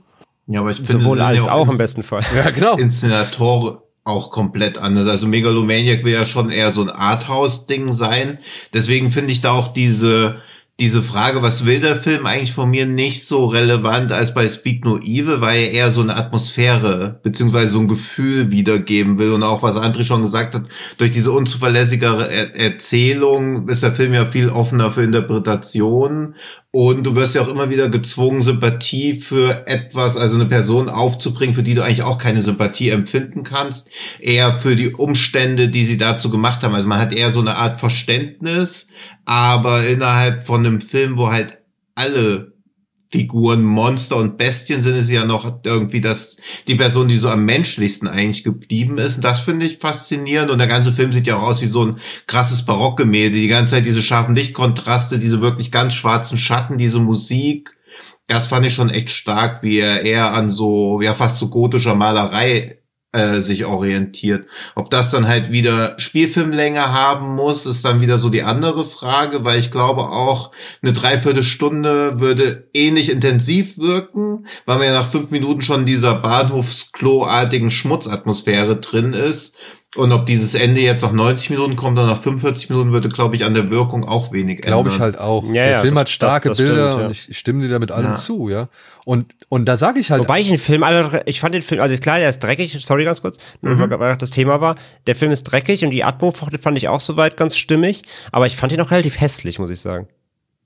Ja, aber auch so ich eine geile. Den, ich fand, echt, ich fand, ich fand den nicht schön gefilmt. Ja, doch, ich, fand jetzt schon, dass er halt richtig räudig irgendwie wirkt. Also ja, ja, räudig schon, aber ja. ich, fand, ich hatte schon das Gefühl, der ist halt, also, das könnte halt irgendwie geiler aussehen. Also ich fand, dass der, der hatte, ich weiß, wie ich es genau, wie ich es genau beschreiben ja, kann. Also ich fand, ich fand, er war nicht, er war stilsicher komplett, fand ich ihn nicht wirklich. Also ich muss schon. Achso, ne, ich schon. Also ich finde schon, dass das einer der schönsten ist halt schwierig bei sowas, aber ja, einer ja, der optisch stimmigsten Filme vom Fantasy. Also ich würde auch sagen, das hat Methode, weil wenn man sich dann allein mal diese, ich weiß, ich nenne es jetzt mal Visionen von diesen schwarzen, hm. eingeschmierten Wesen hm. oder eben halt die Szenen, in denen irgendwelche Menschen halt so schwarz angemalt oder eingematscht sind. Wenn man sich die mal anguckt, die sind schon immer geil gewesen von ihrer Ausleuchtung und von ihrer Saftigkeit und so. Da gibt's diese eine Szene, wo sie sich ja irgendwie komplett in diesem Matsch suhlen. Diese Liebesszene. Und mhm. ähm, ja. also das sah deutlich, also ich, ich gebe dir recht, vorher gibt's immer wieder Szenen, die wirken halt sehr räudig. Es gibt Filmszenen, die wirken sehr dicht dran, so wie mit Handkamera over Shoulder irgendwie gemacht. Und dann gibt's aber halt wieder diese ganz edlen Shots und so. Und ich würde auch dem Film mhm. schon eine gewisse Stilsicherheit unterstellen, oder beziehungsweise würde ich auch sagen, dass ich das so wahrgenommen habe. Aber dann halt schon auch mit dem Zusatz, dass nicht alles an diesem Stil mir gefallen hat.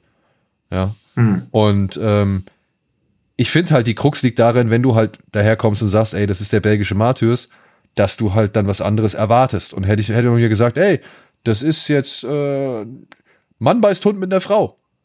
Ja, dann, dann äh, hätte ich, wäre ich mit einem anderen Ansatz daran gegangen. Anderes Mindset. Ja, wäre ich mit einem anderen Ja. Mindset daran gegangen, so. Und hättest du mir gesagt, pass auf, das ist eher sowas wie, hier, wie hieß der mit Matthias Schönherz, wo er sich da die ganze Zeit die Steroide spritzt, ähm, wo er auch auf so einer, auf so einem Bauernhof ist.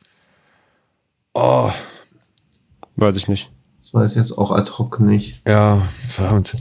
Irgendwas mit Bull Guck oder mal, so? ich da. Ja, egal. Auf jeden Fall, aber hättest du mir gesagt, das ist eher sowas, ja. Also eher so eine Charakterstudie, halt mit sehr irren Bildern. Ja, dann Hm. hätte ich da mit dem Ende auch deutlich weniger Probleme. Beziehungsweise dann hätte ich am Ende gesagt, also wahrscheinlich was, was anders reagiert oder so. Dann hätte ich gesagt, okay, alles klar. Ich finde den Ausstieg immer noch nicht cool gewählt, weil wie Tino sagt, ob der jetzt nach 90, 60 oder 45 Minuten kommt, ist eigentlich egal. Aber Ja, ich auch halt, ich, ja. ich wäre halt anders rangegangen an diesen Film.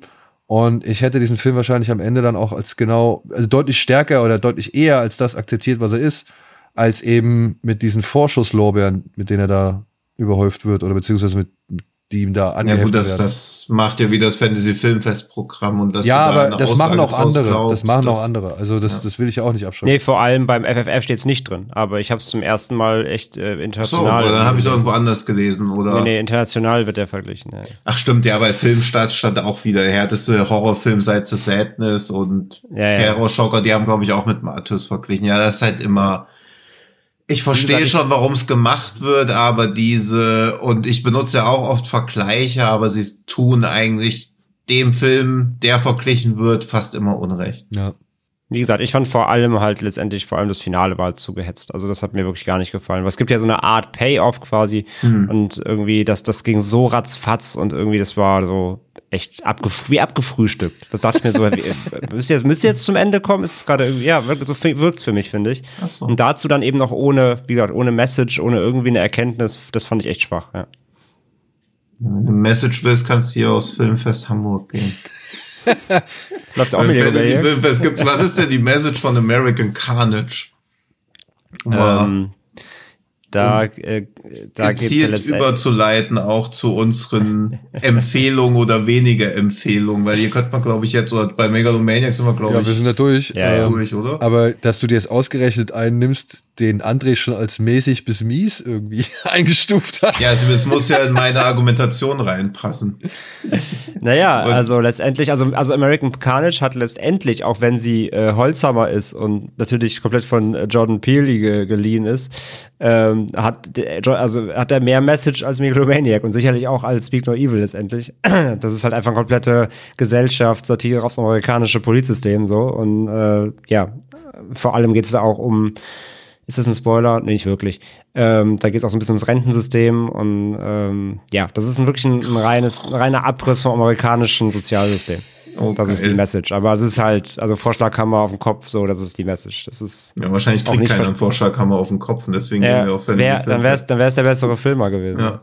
Was die Botschaft bei Ravens Hollow? Einfach nur die Filme nach Botschaften jetzt mal. Wir sortieren nach Botschaften. Also äh, Raven's Hollow ist ein Film, den auf, keinen Fall jemand gucken sollte, der Fan von Edgar Allan Poe ist, weil danach, ähm, glaube ich, stürzt du dich irgendwo runter, was wo es hoch ist. Weil Ähm. ja, aber warum? Weil es so treffend ist oder weil irgendwie. Nee, weil es weil's, weil's, weil's so absolut daneben schießt in allen Belangen. Okay. Äh, der, der, der Film soll, also die Story des Films ist, er soll die Vorgeschichte zu Edgar Allan Poes The Raven, der legendären Kurzgeschichte, erzählen. Nämlich Edgar Allan Poe ist die Hauptfigur in dem Film und ähm, ist ein so ein, so ein Armeekadett im, ich glaube, 18. Jahrhundert und sie finden irgendwie zu Pferd eine aufgehangene Leiche, die ausgeweidet wurde und werden dann ins nahegelegene kleine Mini-Dörfchen Ravens Hollow gelotst und investigieren dort, wer diesen Mord begangen hat. Und das Ganze wird versetzt mit äh, Horror-Mystery-Elementen. Und das, was er dort erlebt in dieser Dorf, ist nachher die Inspiration, dann soll sein für The Raven. Das war, das war ganz, ganz schlecht. Ja, schade. Also es klingt gut von der Story, aber man merkt Ja. schon irgendwie bei allem, Der, der was Film man ist so. potthässlich. Ja. Es gibt halt wirklich nur so ein ganz kleines Minidorf aufgebaut. Es sieht auch echt aus wie so ein Lab.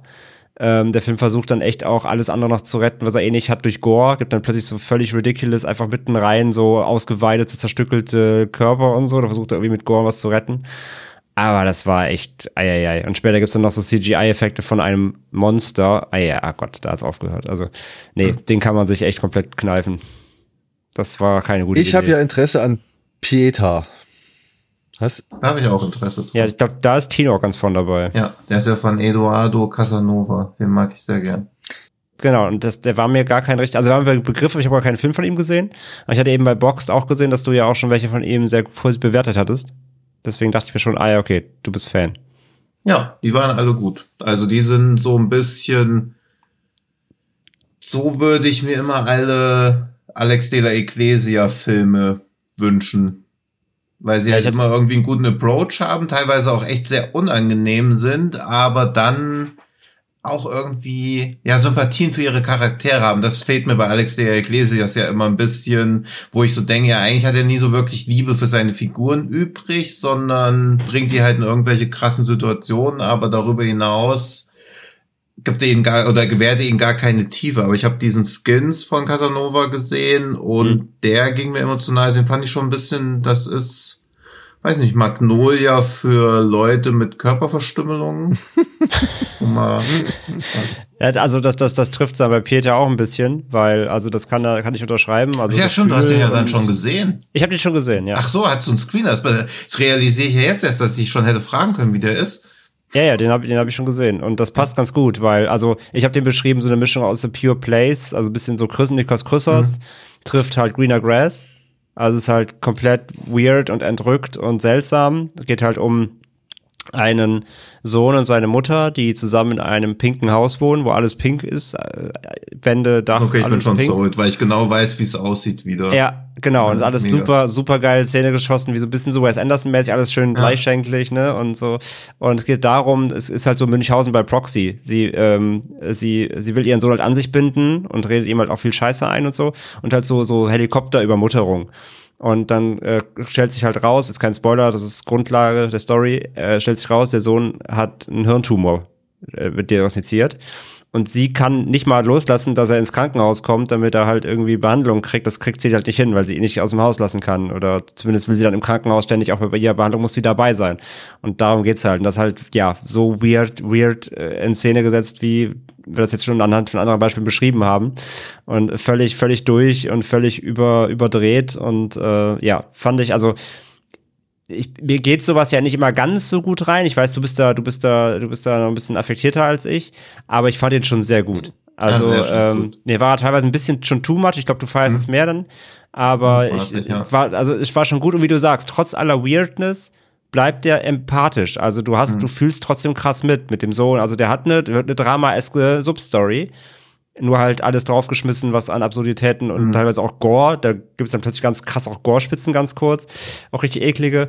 Ähm, ja, das halt draufgelegt. So, das war schon echt gut. Echt? Ja, sehr gut. Den werde ich nämlich vorgestern geguckt haben. ja, ich bin gespannt. Ja. Äh, also ich habe auch auf den Bock. Das ist doch der Piles-Typ, ne? Oder PLS, ja, oder genau. wie es ausgesprochen wird. PLS, ja. Skins. Ja, ähm, ja ich, ich habe den Titel immer nur bei Netflix stehen gehabt. Und ist wahrscheinlich auch relativ kurz. Ja, ja, der geht so knapp 90, ja, ja. Also halt keine Länge oder so, weil PLS da mich auch, also von der Story würde man so die erste halbe Stunde würde man denken, okay, das ist so ein mindestens zwei Stunden Film, dann geht er auch nur so 80, 85. Das war sehr erfrischend. Der ist halt, der ist halt super limitiert. Der spielt halt nur in diesem Haus und halt ab und zu im Krankenhaus. Und es gibt eine Szene, glaube ich, draußen, das war's. Der ist halt sehr limitiert und so, deswegen darf der nicht so lange dauern. Ähm, aber wie gesagt, halt die, die, die beiden Schauspieler, die die Mutter und den Sohn spielen, sind halt mega gut. Und äh, halt, wie gesagt, also der ist halt, der ist halt irgendwie packend empathisch und geht nahe und trotzdem ist er halt gleichzeitig halt ultra abstrakt und, mhm. und irgendwie außerweltlich. Also ja, war ja, bin ich ja mal gespannt, weil Greener Grace hat mich emotional nicht so wirklich abgeholt. Genau, und das ist halt mein Punkt. Ich fand Greener Grass ja auch nicht so mega. Also ich kann die Weirdness da schon verstehen, aber er ging mir halt auch nicht äh, halt. und das hat jetzt der zum Beispiel mega geschafft, weil der halt trotzdem auf so einer menschlichen Komponente mit der Krankheit und so äh, trotzdem komplett nicht mitfühlen lässt. Ist, er ist halt nicht nur seltsam, sondern erzählt halt auch wirklich noch eine dramatische Geschichte nebenbei. Hat mir echt gut gefallen, ja. Ja. Muss ich sagen. So, bringen wir mal einen Zug rein. Also, dann hast du noch äh, Moloch und Sissy hast du noch als empfehlenswert. Ähm, ich glaube, Tino und ich können einmal kurz abkürzen. Freaks Out würden wir auch nochmal als Empfehlung mit rausgeben, oder? Ja, den habe ich noch nicht geschafft, ja, aber da habe ich richtig Bock drauf immer noch. Ich würde noch After Young mitgeben ja. und ungesehen Something in the Dirt und jetzt, weil André auch gesagt hat, ist gut, diesen La Pieta. Ja. Und dann auf und jeden Fall sagtest du Huesera? Ja, genau, ja. Huesera. Ja. Huesera. Äh, worum geht's da nochmal ja. kurz? Da geht es um eine Frau, die, ähm, also eine Frau, die ist verheiratet, die wollen ein Kind kriegen, klappt immer nicht so ganz, aber dann funktioniert's. Sie ist schwanger ähm, und plötzlich mit der Schwangerschaft stellt sich so bei ihr ein Selbstzweifel, also nach dem Motto, will ich das hier gerade eigentlich? Wollte ich überhaupt schwanger werden? Will ich überhaupt Mutter sein? Ähm, äh, Angst vor Schwangerschaft eben auch und gleichzeitig aber eben auch, will ich überhaupt dieses Leben, was ich hier gerade habe? Ja, sie lebt dann, die lebt mit ihrem Mann halt in einer Wohnung, mit Kinder, Kinderzimmer, mit Kinderbettchen, alles ist irgendwie so halb perfekt, in Anführungszeichen. Und es geht so ein bisschen darum, wenn man das Leben, ein Leben lebt, was eigentlich andere für einen wollen, weil es geht halt darum, er spielt halt in Mexiko und da ist halt viel so mit Familienbande so, ne? Große, sehr große Familien und man hält sehr stark zusammen und man kriegt dann recht schnell mit, dass dass die Mutter, die El also die Familie und vor allem die Eltern halt sehr viel bei ihr so reinreden, ne? Also nach dem Motto so, sie haben mir im Vorfeld immer schon wieder gesagt, so auch bevor, bevor sie schwanger wurde, so, hey, du musst langsam mal, ne, Zeit läuft, äh, die Uhr läuft ab und so. Und sie hinterfragt halt, ob sie überhaupt dieses ganze Eheleben mit Kind und Haus und Familie überhaupt will. Und der Film macht daraus einen Body-Horror-Film. Und es ist, eine, ist ein Regiedebüt. Ich hatte mit der Regisseurin auch ein Interview, die ist, die ist echt super nice und äh, super, war ein super cooles Interview mit ihr. Und die verpackt da halt auch so ein bisschen, meist so ein bisschen autobiografische Sachen auch drin. Und man merkt das, dass der Film sehr persönlich irgendwie ist. Und den fand ich echt richtig stark. Der ist super gespielt, sieht super aus, hat ein paar richtig fiese Scares, also ist so halt so ein bisschen typischer Body Horror, ein bisschen Grudge-mäßig teilweise, ähm, weil US Serra basiert auf so einer mexikanischen Folk-Legende um, es heißt irgendwie auf Englisch, glaube ich, die Knochenmacherin oder sowas. Das ist da irgendwie so eine Geschichte, die halt da erzählt wird. Und es gibt halt, sag ich mal, so eine Art Wesen, so, was ihr halt so heimsucht. Aber das war schon cool gemacht auf jeden Fall. Ähm, ist halt wirklich so eine Mischung aus Drama und Body Horror und um über diese, um diese Angst vor Schwangerschaft und eben diese Identitätskrise. Das, der war richtig stark. Ja. Sehr, sehr cool erzählt. Und dann. Und ich habe richtig Bock auf, den habe ich auch noch leider nicht gesehen, glaube ich, keiner von uns gesehen. Aber ich habe jetzt mehrfach schon gehört, dass der richtig stark sein soll. Der lief auch auf dem Arrow Fright Fest gerade in, in UK vor, vor einigen Wochen. Äh, dieser Next Exit. Ähm, da habe ich jetzt wirklich mehrfach gelesen, dass der richtig stark sein soll. Absolute Überraschung wohl. Den habe ich mir jetzt auch nochmal ganz dick auf den Kalender gesetzt dann fürs Festival. Ja, ebenso. Also obwohl der auch wieder so wirkt, als ob es einer von diesen eins von diesen Dramen ist mit ganz minimalen Genre-Elementen, aber ja. da klingt auch die Beschreibung schon echt super. Also auf den habe ich auch viel Bock. Also habe ich jetzt wirklich nur positive Stimmen gehört, auch vom Fright Fest. Also dass der gibt selten so einstimmig positive Dinge. Da gab es keinen Ausreißer, weil ich das gelesen habe. Also ja, den habe ich richtig Bock, ja. Ja. Was war denn noch so am Start? ja, den äh, Emergency Declaration, auf den habe ich auch Lust. Das könnte, glaube ich. Den habe ich jetzt auch schon geguckt. Der ist halt ein bisschen lang natürlich. Ja, 2018, ähm, ne? Halt ein, ja, ja, der ist schon echt, der ist schon echt gut lang. Ähm, ist halt ein Südkoreaner, geht darum, dass ein, ja, Terrorist, sag ich mal, in einem Flugzeug ein Virus aussetzt. Ja, und reicht, reicht, reicht. Ja. Und es schwenkt halt immer zwischen Flugzeugszenen und Bodenteam, die halt besprechen, wie man das lösen kann. Und da spielt hier, ich habe gerade den Namen nicht parat, ähm, hier der Hauptdarsteller aus Parasite. Sokako, genau, spielt halt der, den, den Ermittler am Boden und so. Der, und der ganze Cast ist eh super. Auch der Antagonist ist mega. Ähm, und ich fand ihn echt hochspannend. Der ist echt geil, geil erzählt, super geschossen. Gut, Südkoreaner Standard eben mittlerweile, ne? Mhm. einfach wieder richtig hochwertig. Nur man merkt dann doch die Länge irgendwann, weil er eben gerade im Flugzeug halt sehr limitiert natürlich ist. Und ich finde, gegen Ende ruft er sehr viele verschiedene Arten von Emotionen in zu kurzer Zeit ab. Also da macht er so drei Twists quasi innerhalb von zehn Minuten. So, du sollst halt erst so, ah, oh, ah, ne? kurz betrübt, dann wieder, okay, Relief und das ging zu schnell. Ähm, also dafür, dass er so lange dauert, braucht er halt bis zehn Minuten Verschluss, damit drei Twists kommen. Ähm, das war ein bisschen dann ein bisschen, bisschen, bisschen durchge, durchgehuscht wieder. Aber insgesamt trotzdem ähm, wieder mal ja, ein Brett aus Südkorea auf jeden Fall zu empfehlen. Ja, Korea halt. Ne. Obwohl. Macht natürlich jetzt gerade im Zuge der Pandemie mit so Virus, ne, ist jetzt auch nicht gerade viel gut, muss man sagen, weil der da auch schon wirklich drastisch reingeht. Also muss man auch sagen, ne, muss man schon ein bisschen drauf Bock ja. haben. Also, obwohl er nicht die besten Wertungen kriegt, bin ich aber auch auf den Hand gespannt. Das ist äh, ein mhm. anderer Koreaner. Ja, der ist bestimmt auch Der geht bestimmt, also ich würde sagen, die gehen alle gut rein. Also äh, Roundup haben wir ja schon gesehen, Alienoid habe ich auch schon gesehen, geht auch gut rein. Ist halt sehr krude, auf eine coole Art und Weise. Ja, auf den will, ich, den will ich auf der Leinwand sehen. ja, ja, eben. Also ich schaff's zeitlich halt nicht, deswegen. Ja, Watcher soll ja gar nicht mal so schlecht sein, wie er irgendwie teilweise dann doch gemacht wurde oder geschrieben worden ist. Ti- Tino mochte ihn, glaube ich, nicht so, ne? Das glaube ich schon geguckt, ne? Ich habe den noch nicht geguckt. Nee, nee, aber ich habe auch Bock. Aber ich bin ja auch ein Ach so, noch bisschen nicht geguckt. Ich dachte, du hast ihn gesehen. Okay. voreingenommen. Aber ich glaube auch, dass der mir gut gefällt. Chri- Chris hatte den jetzt gesehen, hier von Devils and Demons, äh, mein Kollegen. Der fand den ziemlich gut, meinte er. Ja. Äh, und Ist halt ein bisschen Fenster zum Hof mäßig wohl. Also das ist von der Grundprämisse nicht, nicht neu. Aber er meint, er fand den wirklich super spannend und Monroe spielt super und ja. Und den Sieht Sick of ein. Myself, den will ich auch sehen, weil der wirkte vom Trailer Der her schön auch zusammen mit La Pieta. grotesk. Ja. Ja. Und ja, damit hätten wir es doch eigentlich schon, hätten wir es doch eigentlich schon durch, Ich werde auch wahrscheinlich wieder in drei Jahren, also diesen Deadstream, da reizt mich so überhaupt nichts dran. Doch, den will ich unbedingt sehen. Das ist einer meiner äh, absoluten Ja, deswegen, also da muss auf jeden Fall jemand Bericht erstatten, weil wahrscheinlich bereue ich dann auch, ihn nicht geguckt zu haben, aber jetzt reizt mich halt so gar nichts dran, weil ich wieder denke, oh, das wird wieder für zehn Minuten Material haben, aber halt auch unbedingt ein Langfilm sein wollen. Ja, es geht halt um einen Influencer, der halt, ne, um Klicks zu kriegen, halt, ähm, ja, sich in, in, in Gefahr begibt. Also es klingt ein bisschen, ich musste bei der, also so von Footage, glaube ich, wie das zumindest klingt, so ein bisschen. Ähm, und es, ich muss so ein bisschen an äh, hier diesen äh, äh, Gonjam Haunted Asylum denken, so von der Idee. Dieser äh, auch, was war es? War es ein chinesischer oder Japan nee, was japanischer? Korea. Oder war es auch Korea? Ja, ich Ähm, schon. Doch, Korea, stimmt. Ja. Ähm, dieser, dieser Film, wo so, wo so ein paar YouTuber äh, so ein Haunted House-Ding im Asylum livestreamen wollen. Das ist eben auch so ein Footage-Horror-Film, den ich richtig stark fand. Der hat echt miese Scares. Das Ja. war auch in, an sich von der Stange Jumpscares, aber super effektiv gemacht. Gruseligster Tischtennisball aller Zeiten. ey. Aber hallo. Ja. Ähm, und äh, so in die Richtung hoffe ich so ein bisschen. Nur der soll wohl auch sehr gory auch noch sein. Also ich, so vielleicht auch so ein bisschen Richtung Spree, ne? Ist halt so Influencer bauen halt Scheiße. Oder halt hier der, ähm, der Dashcam mit dieser blöden äh, Schwurbler-Influencerin. Was Ja, ja, aber ist scheiße halt auch war. in Echtzeit. Also da musst du schon Ne? Genau. viel drauf haben, finde ich, damit bei so einem Echtzeitfilm nicht alles von Minute 15 bis Minute 60 stinköde ist. Gebe ich dir vollkommen recht, aber der Dashcam, mal abgesehen jetzt von ihr und, und die Ja. Entscheidung, da diese echte Schwurblerin zu besetzen, Ja. aber der Horror im Film war ja mega. Ja. Und wenn der so in die Richtung geht, habe ich da richtig Bock drauf. Und das Programmheft schreibt natürlich das Schlimmste, was irgendwie geht. Äh, Evil Dead für die Generation YouTube. Also Ja, wer ja, soll genau. da denken, juhu, das will ich sehen. Ja, ja das habe ich auch gelesen. So. Das fand ich, das fand ich auch schon wieder so sel Ja. seltsam, seltsame Empfehlung, ja. Ja, wo wir bei seltsamen Empfehlungen wären,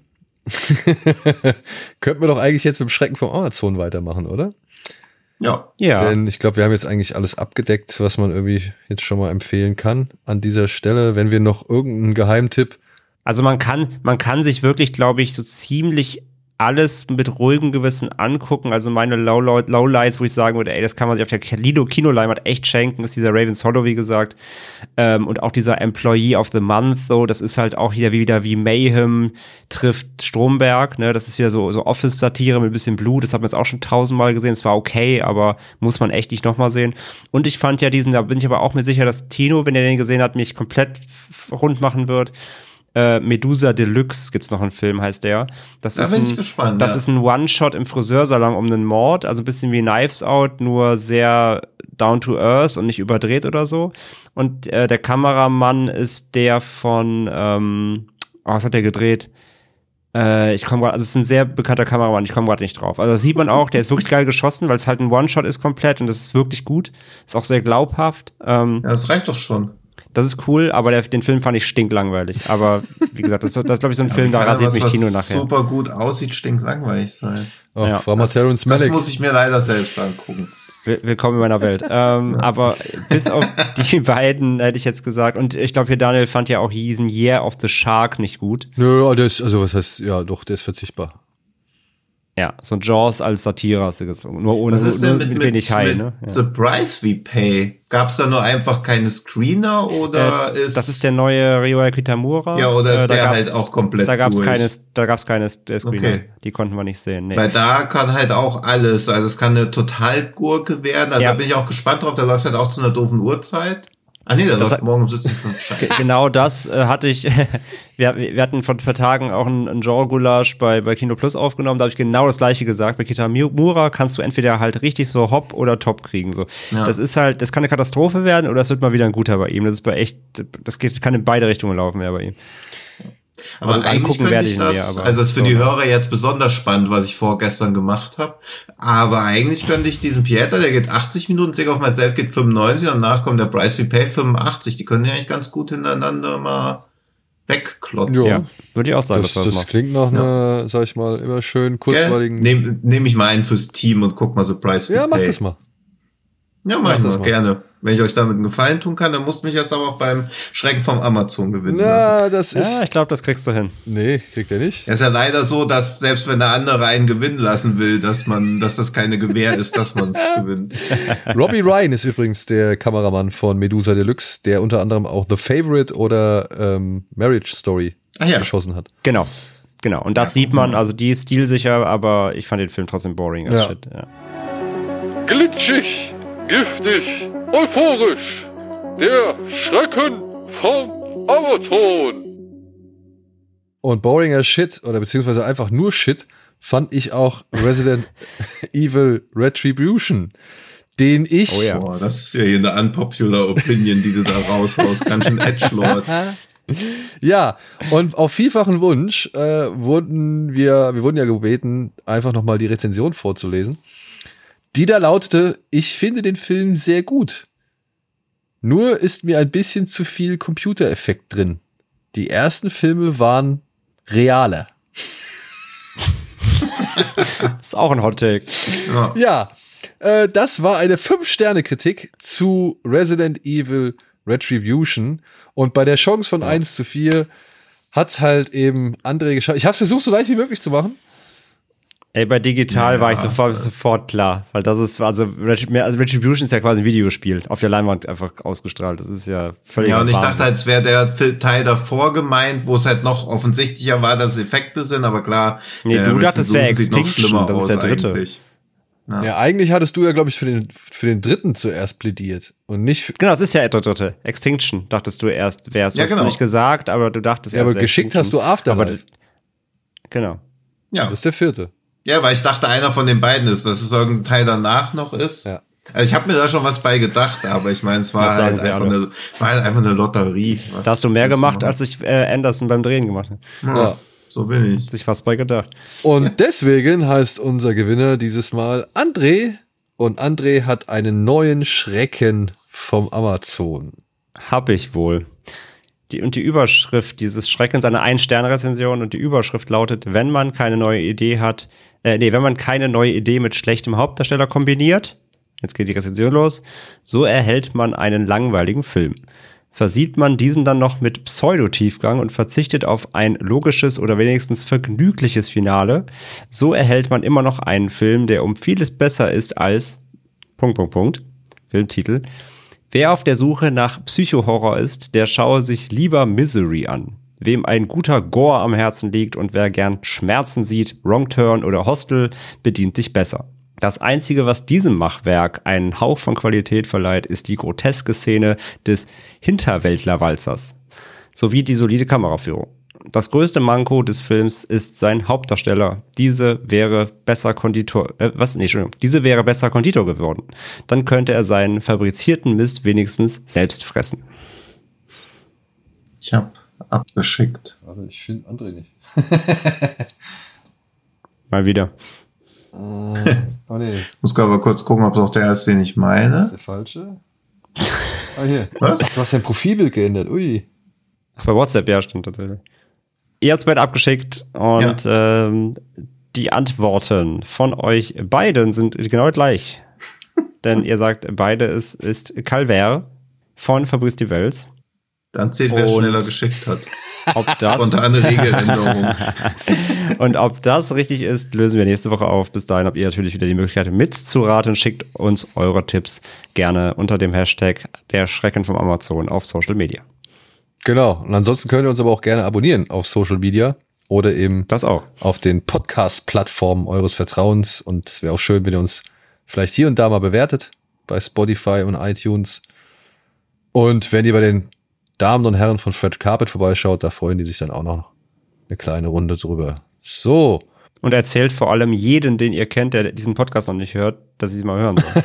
genau. Wenn er denn auf Ja, abseitige bitte. Filme steht. Mutter, Vater, Onkel, Hund, egal wer, alle sollen hören. Der Metzger, der Auf Bäcker, Dauerschleife. die, Ja. Der Friseur, genau, alle. die Leute, die, was weiß ich, Hemden reinigen, die, ja, was denn? Ich weiß, ich, ich, ich habe kein, ich, ich, es tut mir leid. Wie nennt man jemanden, der einen Laden betreibt, in dem man Hemden zum Beispiel, Steam. was? Steam, ja. Steam. Mr. Clean. ja. Den Steam-Mitarbeitern, bitte, sagt's denen. Ja. Ja. Sagt's allen Valve-Mitarbeitern. ja. Und auch bei GOG einfach mal in die Reviews bei GOG auch reinschreiben, überall. Ja, Wer die absurdeste Stelle findet, auf unseren Podcast hinzuweisen, der kriegt eine Freikarte für unsere Tour 2024. gut, das hat Tino jetzt insofern schon mal gespoilert. Aber Festgemacht. das ist ja jetzt in Anbetracht der heutigen Folge auch nichts Neues. Die, die Zuschauer, Zuhörer werden gar nicht wissen, was du da meinst, weil André das ja alles kongenial hinbiegen Ja, wird. das ist, Ja, das, das überlege ich mir noch, ob ich da Bock drauf habe. Und alles so drin. Ja, oder alle, alle hassen mich einfach. Dann. Genau, oder, oder, oder gucken, ob, ob Dienstagabend alle Tino hassen, weil er sämtliche FFF-Filme gespoilert hat. ja. Aber falls ihr Bock auf eine Tour habt, lasst es uns gern wissen. Dann können wir Tino noch mehr unter Druck setzen. Ja. So, wir machen jetzt hier Feierabend, denn irgendjemand muss, glaube ich, jetzt Schläferz gucken. Und irgendjemand muss bestimmt wieder ins Aber hallo, Kino. High Alarm auf Mallorca. Ja. Ja. Und ja, ich werde jetzt, äh, ich glaube, einer flog über das Kuckucksnest gucken. Gut, Oha. Oha. in diesem Sinne, vielen Dank fürs Zuhören. Macht's gut. Habt ist dieser Film zu dieser Serie von Netflix, gell? äh, Schwester Agnes oder so. ja. In diesem Sinne, macht's gut. Habt eine schöne Woche oder ein schönes Wochenende, wann immer Ja. auch hier reingehört habt. Bis dahin. Tschüss. Tschüss. Kuckuck.